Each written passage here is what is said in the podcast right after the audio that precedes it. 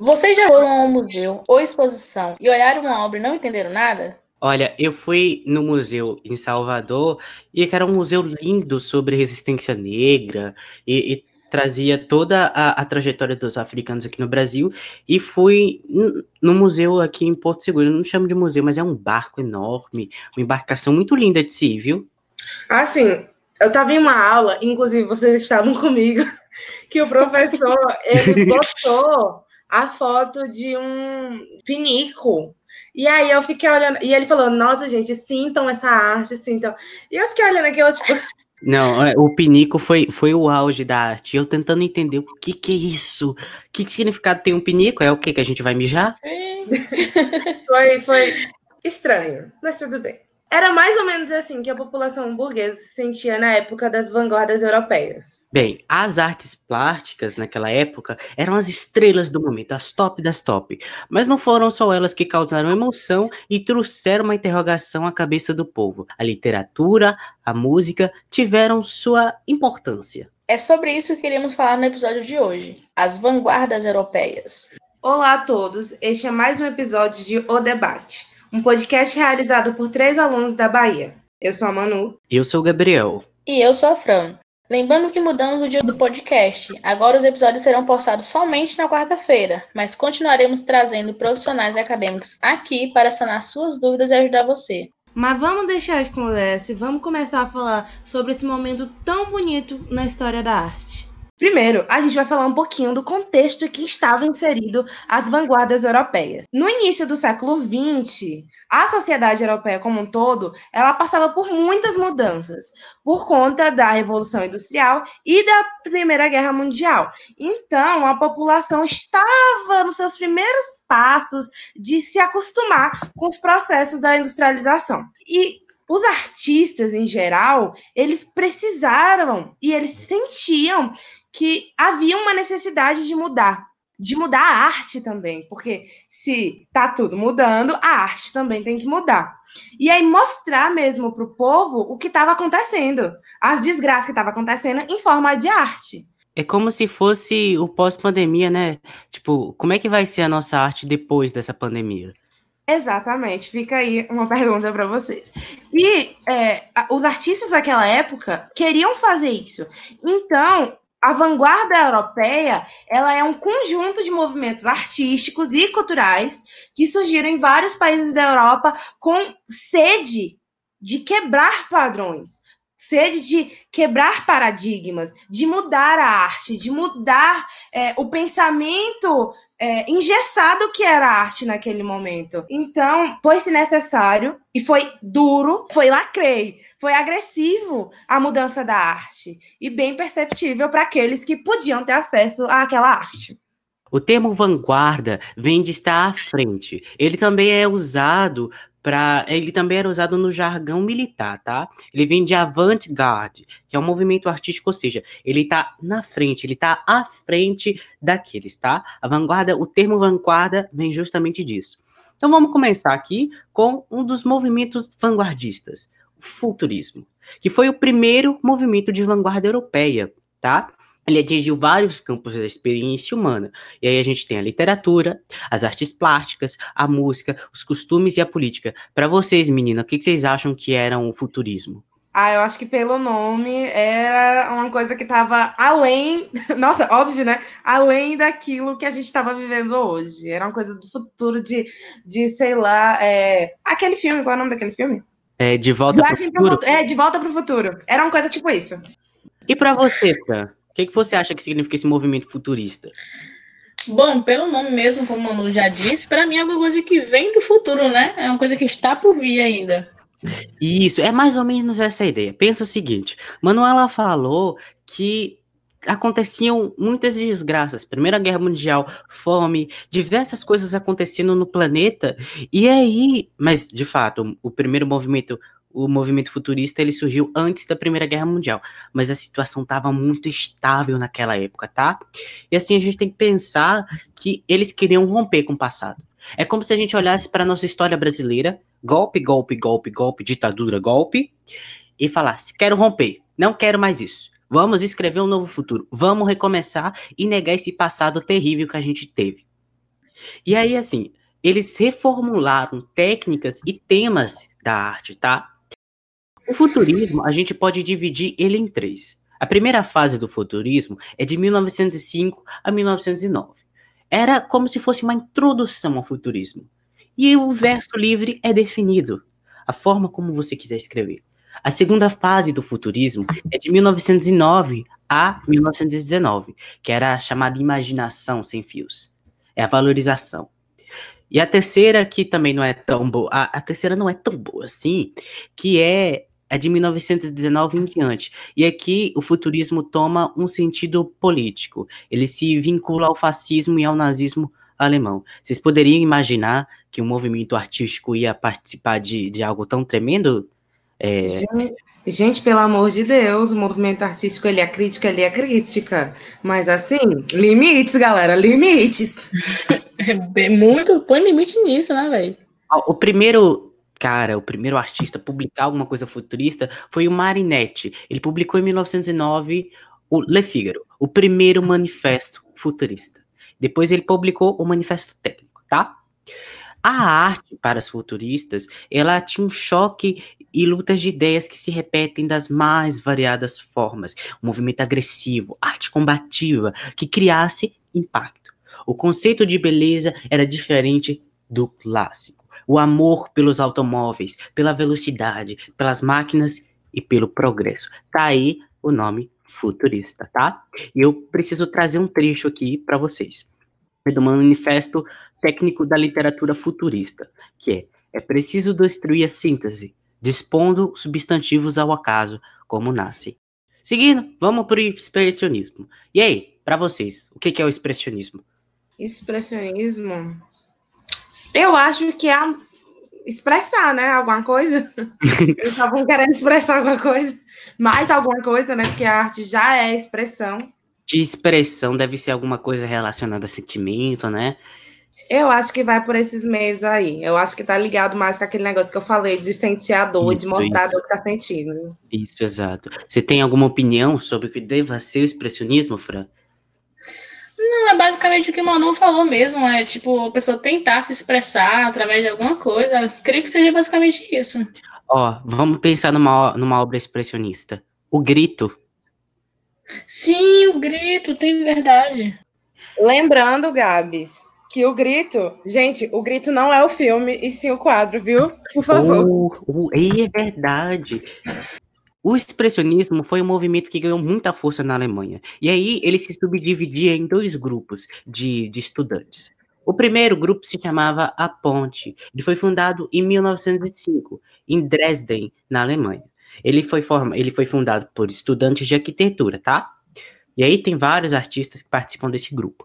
O segundo grupo nasceu em 1911, na cidade de Munique. O nome desse grupo é Cavaleiro Azul. O primeiro grupo, que é a Ponte, ela era expressionista. Seus membros se, se juntavam tanto para discutir ou elaborar um trabalho em comum. Artistas que trabalhavam isoladamente fora desse grupo também existiam, tá? Eles foram fracassando com, com o tempo. Mas o movimento expressionista já estava vigorado, ele já estava em vigor e ele não acabou, mesmo com os grupos é, falindo. Depois da guerra mundial, da Primeira Guerra Mundial, surgiu o grupo Cobra, que a, o CO vem de Copenhague, o BR vem de Bruxelas e o A de Amsterdã. Ele se estendeu à poesia, à literatura, ao romance, ao ensaio, e o movimento expressionista ele traz a catástrofe da guerra, traduzindo sentimentos de horror, sofrimento da solidariedade humana. Foi como o Manu disse lá no começo, né, Manu? Sobre a guerra, como ela impactou aqui. O cubismo. Hum. O que, que vocês pensam em cubismo aí? De cubo. Oh, que susto que você falou, cubo. Essa introdução de cubo é, é me fez outras coisas. Oi, e você, Franciele? Cubismo para você é o quê? Não consigo imaginar alguma coisa concreta. É isso, menina, olha. Ela, Ai! Ela... Bicho oh. inteligente. E quem vocês acham que é o principal artista do cubismo? Pablo Picasso, creio que seja, por ser um, um, um artista também muito famoso, seria? Isso, tá certíssimo, certíssimo. O Pablo Picasso, ele fez uma obra chamada La Guernica, que inclusive aquele professor de história que a gente falou, ele já mostrou aquela obra pra gente, tá? É, é uma obra toda abstrata, mas que mostra os terrores da guerra, é, quando os alemães invadiram a área que tem o mesmo nome, tá? O cubismo, ele traz a valorização das formas geométricas. Como o Mano disse, cubo também, né? Cubo, cones, esferas, cilindros e por aí vai. Ele tem vários ângulos sobre uma perspectiva artística. E é um movimento que eu acho mais abstrato de todos, tá? Teve também o dadaísmo, né, que foi um movimento artístico.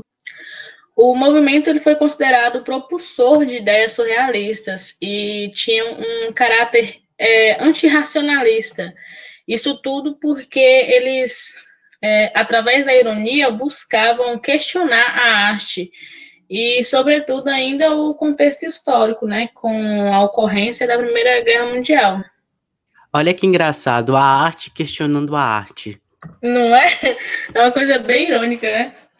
Algumas características do movimento que podemos destacar, que é, podemos dizer que foram importantes. É, o rompimento com os modelos tradicionais e clássicos, o anarquismo, né? o caráter, o caráter irônico, radical, destrutivo, e também a rejeição ao nacionalismo e ao materialismo, né? O dadaísmo no Brasil, ele expandiu as artes plásticas e principalmente a literatura, né? Que foi representada por escritores e artistas dos primeiros anos do, modernismo aqui no Brasil.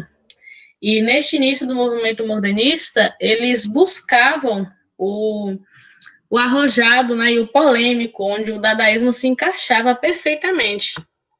Gostei desse, gostei desse dadaísmo, viu? Bem polêmico, bem, oi, tô aqui, olha, não gosto. Ah, acho que tem que ser questionado aí mesmo. E diferente do futurismo, né, que se aliou a movimentos políticos. Sim, eles iam meio contraditório mesmo, dá, tá ali tapa a cara mesmo. Vamos falar agora um pouco sobre o surrealismo, né? O surrealismo ele foi um movimento artístico também e um dos últimos movimentos dos, dos vanguardas, né? E ele teve expressões na literatura nas, e também nas artes visuais, no cinema e até na filosofia. Ele teve início em 1924 com uma publicação do Manifesto Surrealista, que foi escrito por André Breton, que ele, ele propôs, né, uma nova proposta de uma estética que rompesse com a primazia e a compreensão racional, sem diferenciação entre o sonho e a realidade, ou até mesmo entre a lucidez e o delírio. Que, por exemplo, né, tinha a arte surrealista, que rompe com a busca pelo sentido nas representações, que é o, o real. Oi? Eu vi uma palavra que define muito bem esse, esse, esse movimento. Se chama o movimento contra a lógica. Não é isso mesmo. Nada. É, isso aí, exatamente. E tem também que é o real, né? Aquilo que está além do real. É o que é mais real porque ele transcende a compreensão racional, ele se relaciona com a mente, o inconsciente.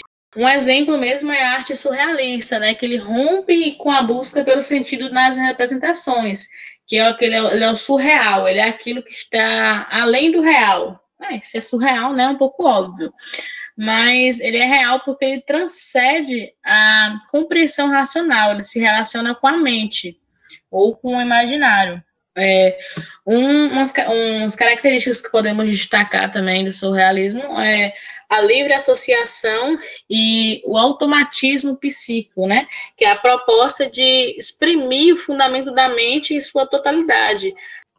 Tem também a escrita automática e experimental sobre desenhos às cegas que buscam procedimentos de composição artísticas, né? Que escapam uh, o controle racional mesmo.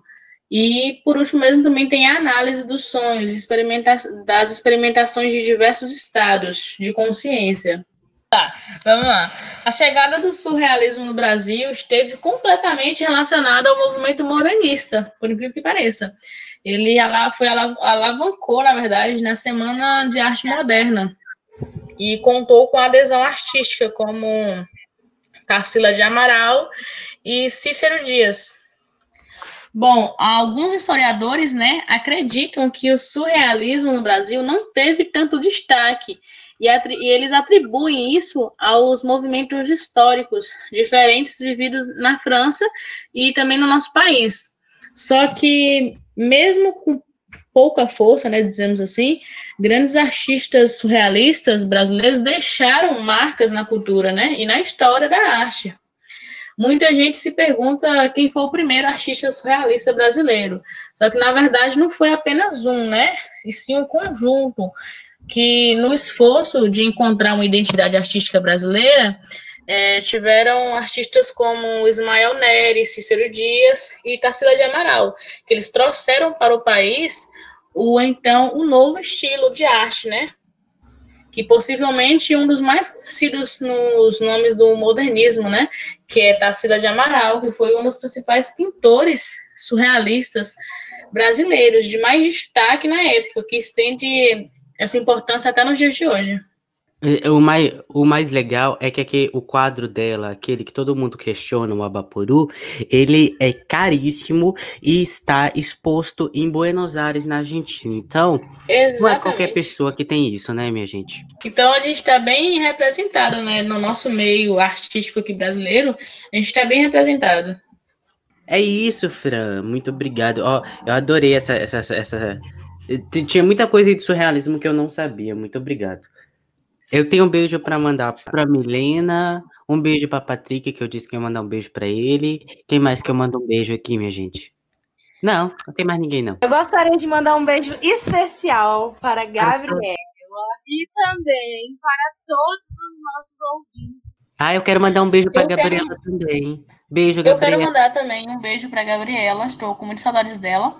E quero mandar também um beijo para a equipe do Grêmio do IFPA, né, que está também nos ajudando, que é Eduardo e Alessia. Beijo, gente.